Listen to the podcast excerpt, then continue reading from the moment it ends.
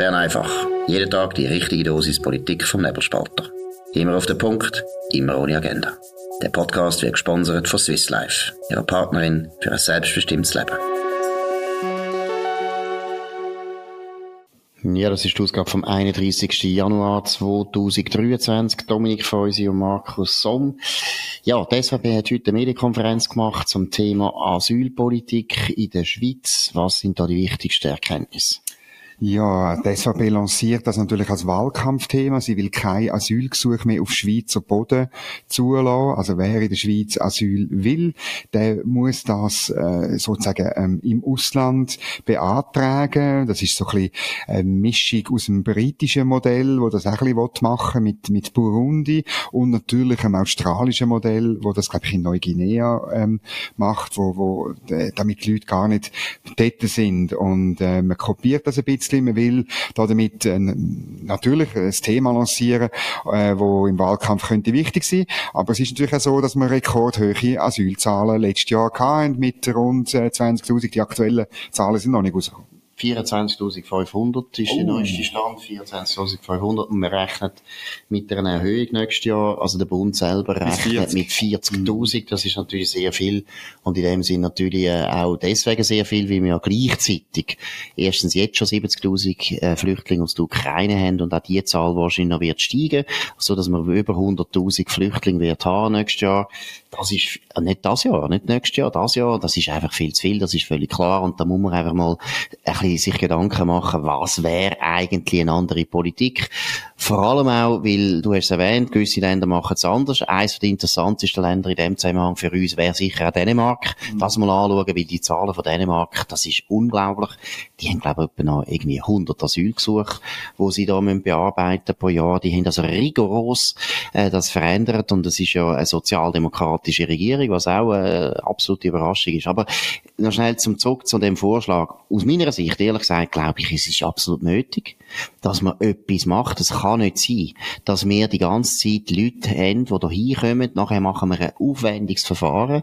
Zwei Drittel, etwa zwei Drittel von den Leuten werden abgelehnt, oder? Werden die Asylgesuche abgelehnt. Aber sie bleiben, die meisten bleiben dann gleich da, wie man dann sagt, irgendwie vorläufige Aufgenommene sind das, weil man kann es nicht zurückschaffen oder es ist nicht zumutbar, teilweise auch aus persönlichen Gründen, weil die zum Beispiel äh, sich gut integriert haben und so weiter, oder weil sie Krankheit haben, die sie nicht können in der Heimat behandeln können. Also, unsere Gerichte finden immer wieder einen neuen Grund, warum man jemand nicht muss zurückschicken muss. Auf Deutsch gesagt heisst das, dass jeder, der es schafft, über die Schweizer Grenzen zu kommen, wenn er will, kann er eigentlich bleiben. Und das ist natürlich ein Missstand aus verschiedenen Gründen. Das ist erstens mal gegen alle Gesetze, das muss man einfach mal sagen. Unsere Gesetze werden nicht vollzogen. Zweitens ist es auch ein Unsinn, weil man den ganzen Asylprozess natürlich dadurch ad absurdum führt. Dann muss man sich fragen, wieso haben wir denn überhaupt noch den komplizierten Prozess? Wieso brauchen wir so viele Leute? Ich meine, das ist ja teuer. Die, alle die Befragungen, alle die Prozesse, die man muss führen, um herauszufinden, ob die wirklich Flüchtlinge sind, kostet unglaublich Geld. Und wenn man nachher aber meint, zwei Drittel lehnt man ab und die bleiben gleich da, dann können das ganz so gut bleiben lassen. Dann nehmen wir einfach jeden. Das bringt ja nichts. Also das ist das dritte, zweite. Und das dritte ist natürlich, dass man einfach sieht, das ist auch auf die Dauer den Menschen in dem Land nicht zu vermitteln. Weil die Leute merken, hey, da werden die Leute als Flüchtling zuerst bezeichnet, die nicht Flüchtling sind. Und das soll nicht sein, weil das tut die ganze Legitimität von unserem humanitären Engagement völlig untergraben. Ja, das ist natürlich so. Für das ist äh, das Gesetz oder das Recht, das Asylrecht ist nicht äh, zur, zur Wanderung da und äh, zur Migration, Wirtschaftsmigration, sondern ähm, es ist da für Leute, die politisch, individuell politisch verfolgt sind. Und ich glaube auch, ähm, bevor wir jetzt irgendwie uns oder alle, die da ein bisschen kritisch sind, in einen, irgendeinen äh, rechtsnationalistischen, rechtsextremen Ecke stellen, es geht wirklich darum, der eigentliche Zweck von dem Bereich, von, der, von, dem, von dem Grundrecht auf Asyl zu bewahren. Und das ist die große Diskussion. Man kann, oder man kann am Schluss Europa nur dann irgendwie äh, weiterhin kann ein, ein, ein rettender Hafen sein für Leute, die wirklich politisch bedroht sind, wenn man das so wirklich durchziehen und wenn man nicht irgendwie da ähm, offene Türen haben. Und das ist ja der Unterschied. Die andere Seite, das läuft letztlich auf No Borders äh, ähm, und alle da hinkommen raus. Was genau dort der politische Hintergrund ist, ist klar, so eine egalitäre Haltung. Es sind ja alle gleich gut, es sind alle gleich wichtig und es spielt keine Rolle, ob unsere Institutionen damit belastet werden oder nicht. Um das geht's. Wobei ich glaube eben, dass selbst bei der Linken ist das eigentlich eine Minderheit, das ist eine radikale, dogmatische Minderheit, die die Open Borders äh, Politik äh, vertritt. Das sind die User natürlich, das ist klar, die sind einflussreich, aber eigentlich ist den meisten Linken auch klar, dass das nicht funktioniert. Aber ich glaube, der Hauptproblem, und auch wenn man in die anderen EU-Staaten schaut, ist, dass der Vollzug von diesen Gesetzen braucht eine gewisse Härte. Es braucht auch, oder? Es braucht halt geschlossene Grenzen. Man muss die Leute kontrollieren und man muss die Leute rausschaffen. Und das ist ein unangenehmer, ein sehr undankbarer Job. Und sehr viele Politiker haben nicht äh, den Mut äh, und auch irgendwie das Rückgrat, um nachher hinstehen und sagen, wir machen das. Wenn es dann auch Kritik gibt in den Medien, sind ja vor allem die Medien, die das schon, Journalisten, die das kritisieren, Journalisten, die alle in Quartier leben, wo es nie einen Asylbewerber sehen, wo es auch nie ein Bundesasylzentrum gibt und so weiter. Es ist viel Heuchelei da, aber letztlich muss ich sagen, es ist ein Staatsversagen. Man hat Gesetze gemacht, wir haben die ständig wieder äh, verändert, teilweise verschärft. Man hat die Gesetze gemacht und sie mit grossen Mehrheiten verabschiedet und es ist eigentlich an den Politiker und den Behörden, die jetzt vollziehen. Sie wollen nicht, weil sie eigentlich finden, das ist ein mühsam, wir kommen da Kritik über in den Medien und so weiter. Und das führt zu dem Chaos. Und zwar in der ganzen, in der, in der ganzen Welt, oder sagen wir auf der ganzen westlichen Welt. Das ist das Problem. Vielleicht noch zurück zum Vorschlag von der SVP. Ich glaube, das ist wirklich wichtig, dass man wenigstens mal anbringt, dass die Leute, die flüchten aus politischen Gründen, dass die nicht gerade in die Schweiz kommen. Dass die zuerst anders eingehen. Erstens ist das schon mal ein eine natürliche Barriere, dass jeder, jeder, der natürlich wirklich äh, weiss, ich bin eigentlich ein Wirtschaftsmigrant, überlegt sich denn das dreimal, ob er jetzt wirklich soll, ich weiss auch nicht, in das afrikanische Land soll reisen, wo dann mein Asylantrag äh, behandelt wird, dass du das sich zweimal überlegen. Und was eben auch gut ist, ist, es ist einmal weg von der Schweiz und die Leute sind nicht schon in der Schweiz und können dann nicht schon einfach mal irgendwie untertauchen oder sich auch auf eine Art so halb integrieren, dass man nachher wieder kann sagen, aus humanitären Gründen können wir jetzt da gar nicht unsere Gesetze vollziehen. In dem Sinne ein interessanter Vorschlag. Selbstverständlich muss man auch sehen, der ist nicht mehrheitsfähig. Der SVP steht eigentlich nach wie vor in der Asylpolitik sehr sehr allein da. Das ist nicht nur der Fehler von der SVP, muss man auch mal deutlich sagen. Ich glaube, das ist der grösste Fehler von der FDP und von der Mitte, dass sie dort nicht einmal merken, dass sie auch müssen sich äh, bewegen.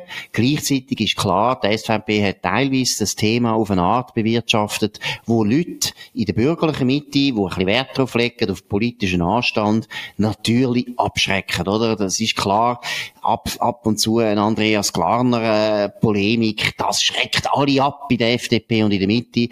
Ich finde es sehr gut, dass jetzt der Gregor Rutz das offensichtlich übernommen hat, das Dossier. Die Pressekonferenz ist zu einem grossen Teil von Gregor Rutz, Nationalrat Zürich, bestritten worden. Das ist ein sachlicher, intelligenter, äh, ein bisschen emotionsloser Mann. Das finde ich gut. Das Thema braucht jetzt Sachlichkeit. Wir brauchen eigentlich nicht mehr die Aufregung. Mhm. Die Leute wissen, die Leute wissen bis weit, sogar in linke Kreise, wissen, wir haben ein Zuwanderungsproblem. Sie wissen, wir haben ein Asylproblem. Und jetzt muss man wirklich schauen, dass man Mehrheiten findet, die da etwas ändern. Wir brauchen jetzt nicht unbedingt wahnsinnig viel Lärm.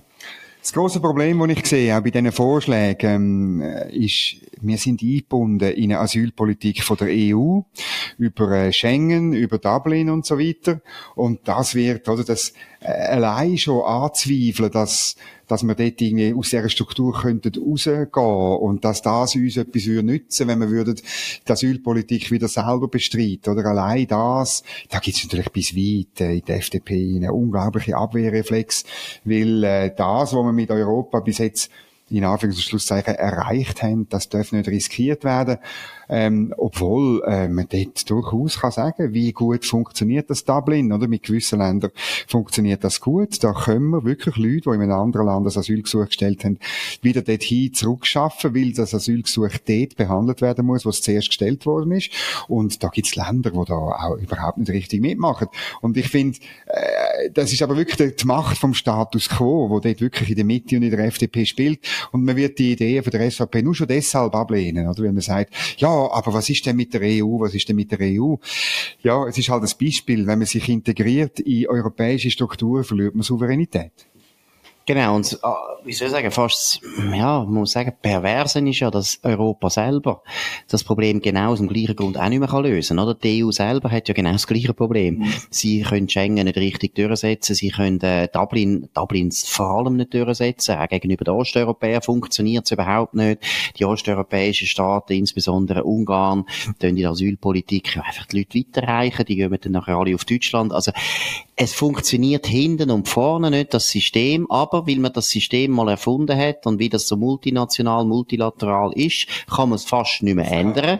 Man kann es nicht ändern, es ist eine heilige Kuh geworden auch, das Schengen ist eine heilige Kuh, nicht nur für die Schweizer Euro-Freunde, sondern es ist auch in der EU ein absolutes Tabu, dass man es richtig überdenken und verändern, weil letztlich ist der Punkt der, und das ist, glaube ich, die grosse Worte, die die nicht wollen, äh, akzeptieren. Wenn du willst, eine rationale Migrationspolitik machen, und die kann noch so grosszügig sein, du brauchst Grenzen. Und die Grenzen muss man kontrollieren. Es macht alles gar keinen Sinn. Wenn man einfach Grenzen nicht mehr im Griff hat, dann kommen einfach alle. Und dann kann man nicht mehr sagen, es gibt politische Verfolgte und es gibt andere äh, Wirtschaftsmigranten. Nein, dann kann man das nicht mehr kontrollieren. Das heißt, man kann auch keine Politik mehr machen.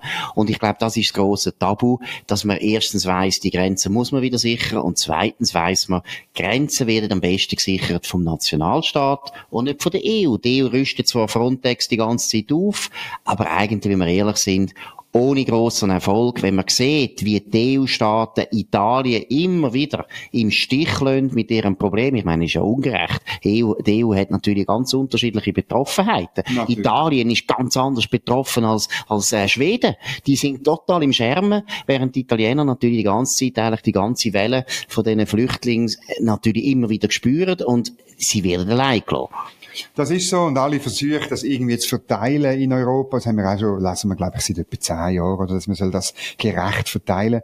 Die funktionieren nicht, nicht nur, weil die Länder nicht mitmachen, sondern auch, wenn man ja das würde machen, dann müssen wir ja den grenzfreien, äh, den, den zollfreien äh, Grenzübertritt im Schengen-Raum abschaffen, weil dann, wenn dann du Leute verteilst, dann auf die Slowakei und auf Tschechien und auf, Slo und auf Ungarn, dann musst du dann kontrollieren, dass sie auch dort bleiben, oder? Also dann brauchst du eben wieder Grenzen, wie du gesagt hast. Und äh, das ist am Schluss ein, ein, ein Zirkel, äh, wo, wo die Leute, die eben eine völlig andere Agenda haben, und du sagst, es ist eine radikale Minderheit, ich bin nicht sicher, ob die in der SP so eine Minderheit sind. Das werden wir vielleicht sehen, wenn es jetzt der SVP zum Wahlkampfthema macht. Aber das geht dann einfach am Schluss nicht, weil sie eine andere Agenda haben. Genau, und man muss auch wieder mal daran erinnern, dass Schengen die Idee von Schengen ist halt ein ganz typisch ideologisches Konzept gewesen vom Mitterrand und vom Kohl. Schengen ist, glaube ich, ein Dorf in Luxemburg, wenn es mir recht ist. Dort haben sie das, oder, oder, oder in Belgien, Belgien könnten sie einfach dort ein bisschen dem lothringischen Zwischenreichraum. Im Niemandsland. Im Niemandsland, oder?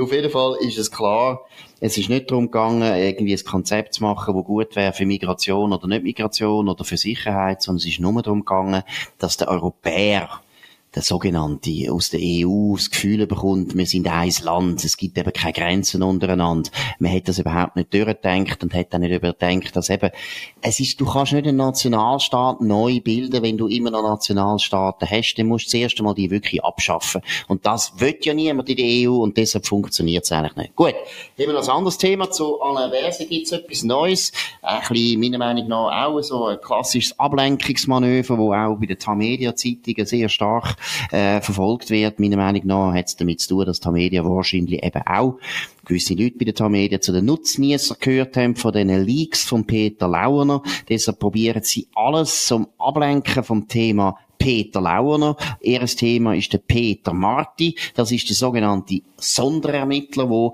sie natürlich immer wieder gerne äh, darstellen, der hat übertrieben. Dominik, was ist der neueste? Ja, es wird immer, es wird immer betont, eben Peter Marti, Klammern, SVP. Ich habe noch nie einen Sonderstaatsanwalt äh, gesehen ähm, in den Zeitungen, wo man derart oft Partei ähm, äh, nennt. Jetzt ist so, der Herr Marti hat ja äh, müssen Kryptoaffären, Krypto-Leaks untersuchen und er hat zwei Verdächtige ausgemacht, wie äh, alle Beobachter auch, nämlich der Peter Launer, Informationschef vom Alain Berset und ähm, der Markus Seiler, ähm, Generalsekretär vom äh, Ignazio Cassis. Und er hat ähm, Und das ist komisch an dem Artikel. Er hat dann halt Mails äh, wählen von denen und hat die angefragt, und zwar zu einem bestimmten Zeitraum, also vom 7. Oktober bis 15. November 2020, also ein bisschen mehr als einen Monat, oder?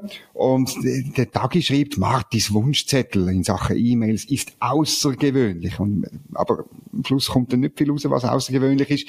Höchstens außergewöhnlich ist, wie viel das der Herr Marti überkommen hat. Und das ist eigentlich Geschichte. Also das Bundesamt für Informatik, äh, BIT, hat äh, alle Mails geschickt, nämlich wirklich alle, die man gefunden hat. Oder äh, der komplette Mailbox-Stand 15.09.21 hat man Herr Marti geschickt. Offenbar auch die von Markus Seiler. Also der hat wahnsinnig viel, das sind dann Tausende, wahrscheinlich Zehntausende von Mails, die er bekommen hat. Und ähm, ja, äh, auch von der privaten Mailbox von Peter Launer, das finde ich gut, weil es ist bekannt, dass er auch äh, die privaten Mailboxen für geschäftliche Sachen gebraucht hat. Genau, und aus unserer Sicht ist natürlich etwas anderes interessant. Eben, der Taki kann sich jetzt da wahnsinnig innervieren und äh, tut ein bisschen hypern. Ja, ist das rechtens gewesen? Ist das okay gewesen? Ist das auch noch eine SVP-Verschwörung? Äh, Weil natürlich das Finanzdepartement, das da zuständig ist, äh, ist unter dem Uli Maurer gewesen. Ja, genau. Da gibt's natürlich auch noch Fantasien, die man da pflegen kann. Aber was ich interessanter finde für unsere, unsere Fragestellung ist, Offensichtlich hat der Sonderermittler wirklich sehr viele Mails bekommen, nämlich praktisch der ganze Mailverkehr von Peter Launer, seit der Kommunikationschef geworden ist vom Alain Berset, Zudem nicht nur der offizielle, der über admin.ch läuft. Dort muss ich auch sagen, Hagi tut das immer so ein bisschen rausstreichen, das sage ich speziell. Eigentlich muss jeder Bundesbeamte wissen, dass alles, was er macht, im Namen von der Eidgenossenschaft dokumentiert wird. Dazu gehört auch der ganze Mailverkehr. Also es ist eigentlich nicht so wahnsinnig speziell, ist es nicht, dass man auf das Zugriff bekommt, weil letztlich muss das Zeug alles noch einmal ins Bundesarchiv. Wir wollen das ja noch nachvollziehen, was da gelaufen ist in Staates, äh, von Staateswegen liegen. Das ist nicht das Problem. Der, Pri der private Mailverkehr ist noch recht speziell. Aber wie wir jetzt auch erfahren haben von der Schweiz am Wochenende, hat eben der Herr Lauerner eigentlich sehr häufig auch über private Mail-Accounts seine Mail geschrieben, wo eigentlich offizielle Sachen gewesen sind. Das dürfte er eigentlich gar nicht. Ein anderes Thema. Aber was ich will sagen, da sind sehr viele Mails noch um. Und was die Schweiz am Wochenende gebracht hat, sind ja, also, ich weiss nicht, wie viele Mails jemand gebracht haben, höchstens 20. Das heisst, da ist noch unglaublich viel Material um glaube ich auch, wird zugänglich sein, der GPK. Also muss. von dem muss zugänglich sein, muss es immer wieder betonen. Also wenn GPK den ganzen Mailverkehr anschaut, da muss ich einfach sagen, da wird noch wahrscheinlich mit aller grosser, grosser, grosser Sicherheit noch viel für haben. Und GBK untersucht ja auch die Bundesräte, und zwar alle. Und darum äh, finde ich eigentlich klar, dass man das gleiche Verfahren muss man jetzt machen ähm, beim Alain Berset. Also man muss seine Mails haben, auch seine private. Ich glaube, eine Mailadresse ist doch mit Tigrillo, hat man erfahren, da in der ganzen Frauengeschichten-Affäre. Ähm, dass wenn man das äh, muss man äh, sichern, das muss der GPK zur Verfügung gestellt werden. Ähm, an der Medienkonferenz hat der Alain Berset ja betont, er vollständig kooperieren, wo man dann aber gefragt hat, ähm, ja, ähm, wie gesagt, sieht's aus mit Mails und so, insbesondere mit dem privaten Mail-Account, ist er ziemlich ein bisschen, äh, auf Schweizerdeutsch sagt man, angefressen gewesen und hat sogar den Kopf geschüttelt. Und ich muss man sagen, ja, vollständig kooperieren. Wenn man das so ankündigt, dann muss man auch vollständig kooperieren.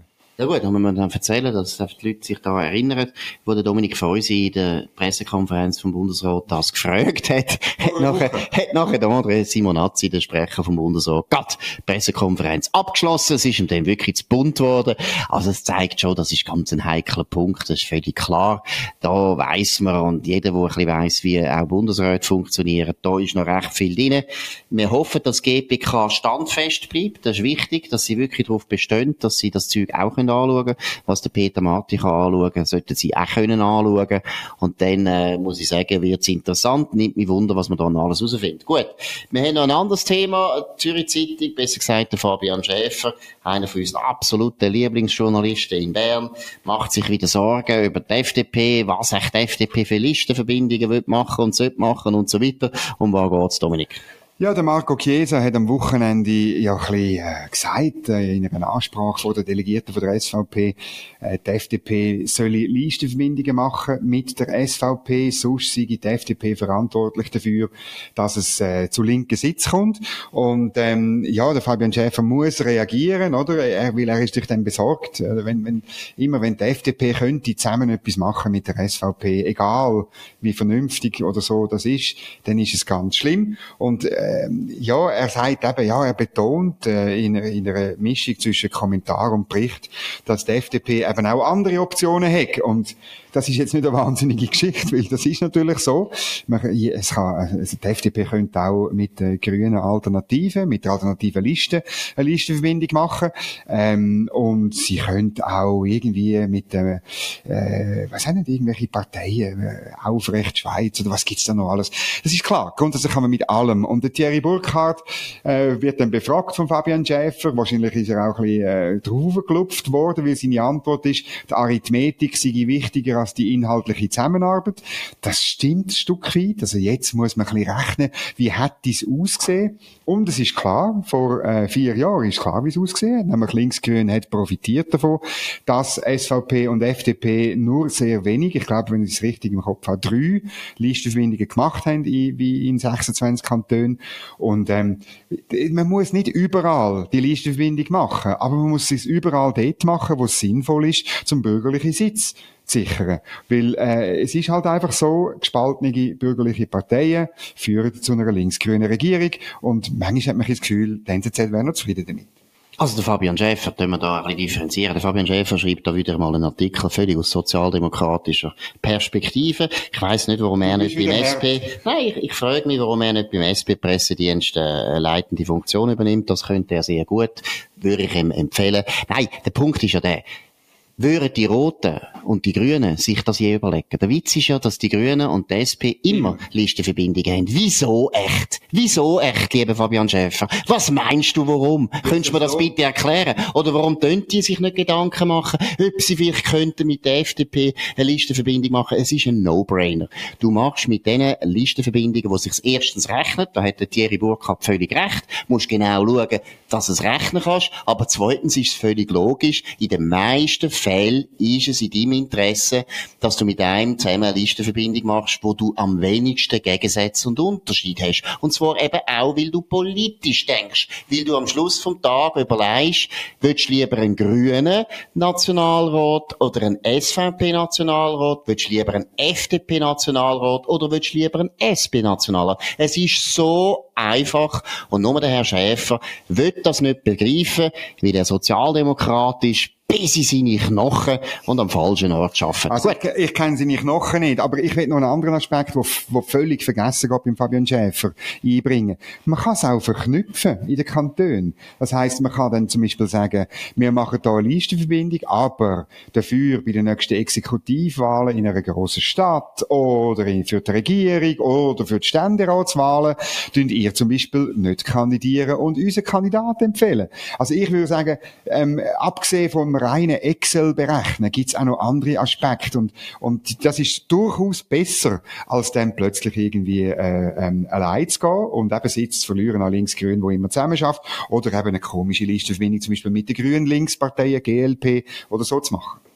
Genau, und was eben auch noch wichtig ist, und das weiß der Thierry Burkhardt ganz eindeutig. Die FDP ist auf dem besten Weg. Da bin ich absolut überzeugt die können 1,5 bis sogar 2 Prozent zulegen, wenn sie sich wirklich einfach mal wieder den Ruf geben, eine richtige bürgerliche Partei zu sein. Und das Image ist schon deswegen viel, viel besser als noch vor drei Jahren, weil der Thierry Burkhardt genau das verkörpert. Man sieht den FDP-Präsident und der sieht bürgerlich aus. Der Philipp Müller ist genau gleich gewesen. Der Philipp Müller hat auch deswegen Erfolg gehabt, weil die Leute gemerkt haben, der ist bürgerlich.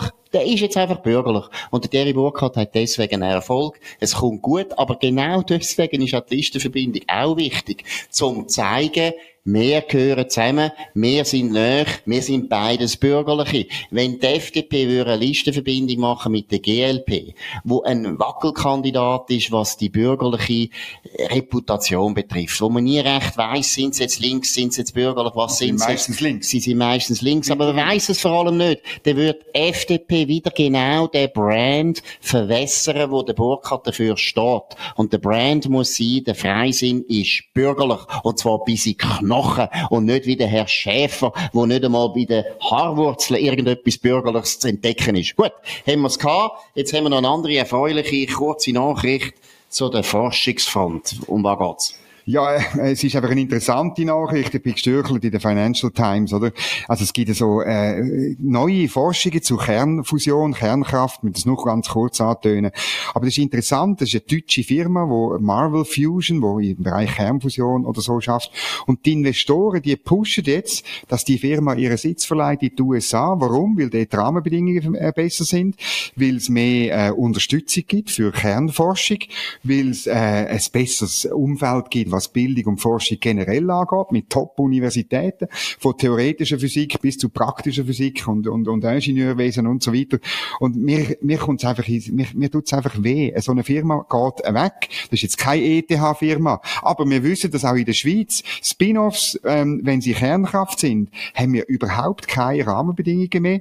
An der ETH äh, nur noch eine minimale Forschung. Wir haben das Kernkraftverbot im Energiegesetz. Wir haben äh, tagtägliches äh, Evangelium Strom, Kernkraft ist grusig, grusig, grusig, grusig.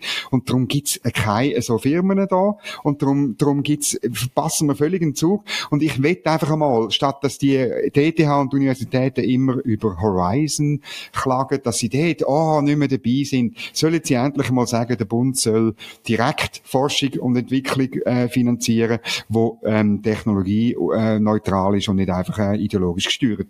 Genau, und da geht es eben auch um Image. Das ist wirklich sehr wichtig und das sind wirklich genau, wie du sagst, die Leute, die jetzt immer äh, öffentlich brüllen und mit wahnsinnig viel Tränen fließen lassen, die ganze Zeit, man kann da reinfüllen mit diesen Tränen, dass Horizon nicht mehr funktioniert.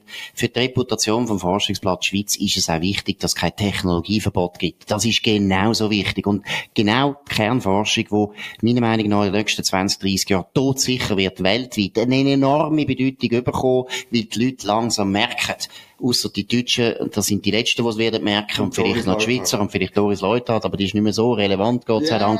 Aber der Punkt ist, Kernkraft hat Zukunft, wir müssen unbedingt dort forschen, gerade an der ETH, in Zürich, in Lausanne, es wäre wahnsinnig wichtig. Deshalb, das Technologieverbot muss weg, so schnell wie möglich. Das ist auch so etwas, wo man den Bürgerlichen immer wieder muss erklären, die immer das Gefühl, ja, nein, jetzt nicht, und, äh, immer Angst, und dann brüllen sie auch wieder.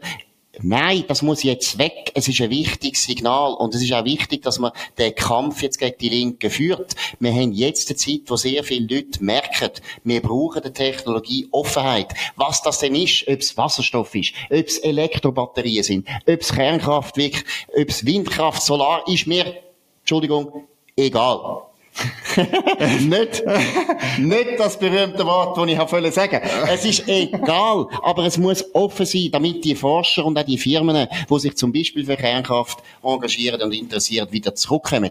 Ich erinnere nur, das ist eigentlich eine Familiengeschichte. BBC ist einmal absolut führend gewesen, und zwar BBC Mannheim, also äh, Tochtergesellschaft in, äh, in Deutschland, führend gewesen in der ganzen Kernforschung. Und aus politischen Gründen in Deutschland hat man müssen bestehende Kernkraftwerke, Hochdruckreaktoren, schnelle Brüter und so weiter müssen aufgeben. Man hätte die Technologie nicht mehr können machen bei der BBC Mannheim und in Deutschland nicht mehr können bauen. Und was hat damals BBC gemacht? Sie hat die Technologie verkauft. Und, an wer, und an wer hat sie sie verkauft damals? Wir reden, glaube ich, von den 80er Jahren. Sie hat sie verkauft auf Südafrika und auf China. Die Südafrikaner haben nichts damit machen. Die Chinesen sind heute führend bei dieser Technologie, die seinerzeit von einer Schweizer Firma entwickelt worden sind. So dumm wird die auch mal sein. So dumm wie die deutschen Grünen, bitte, wollen wir auch mal sein. So, das ist es von Bern einfach an dem 31. Januar 2023. Dominik Freusi und Markus Somm. Ja, auf nebelspalter.ch. Ihr könnt uns abonnieren auf nebelspalter.ch, auf Apple Podcast und auf Spotify und auf Deezer. Etwas, was ich nicht kennt habe. D-E-E-Z-E-R. Ganz wichtig. Heute bin ich in einer Beiz gewesen. Hat mich eine Frau darauf angesprochen. Natürlich aus Basel und hat gesagt, sie hören so gern Basel einfach, äh, Entschuldigung, Bern einfach, aber wir müssen das unbedingt auch ankündigen, dass wir das auf dieser auch können abonnieren Ich weiß gar nicht, was das ist, aber es ist offensichtlich wichtig. Wenn das Baslerinnen entdeckt haben, dann ist das sicher wichtig. Danke vielmals für die Aufmerksamkeit. Ihr hört uns wieder morgen zur gleichen Zeit auf dem gleichen Kanal. Wir wünschen einen schönen Abend. Das war Bern einfach, immer auf den Punkt, immer ohne Agenda. Gesponsert von Swiss Life, ihrer Partnerin für ein selbstbestimmtes Leben.